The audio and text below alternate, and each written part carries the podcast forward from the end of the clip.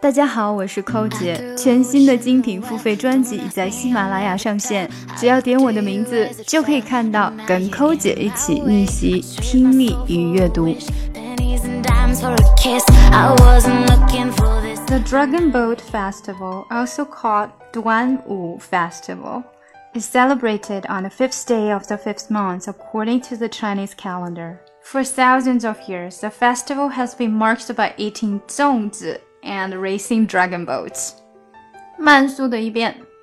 The Dragon Boat Festival, also called the Duanwu Festival, is celebrated on the fifth day of the fifth month, according to the Chinese calendar.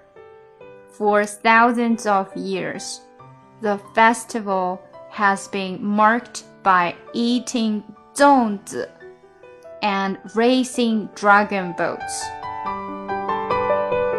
想要看文本信息，请关注我们的公众号 ES English，并输入晨读。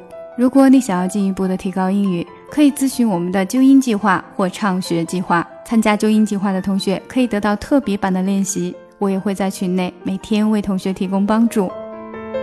每天跟寇姐一起念念。美化发音，增进听力。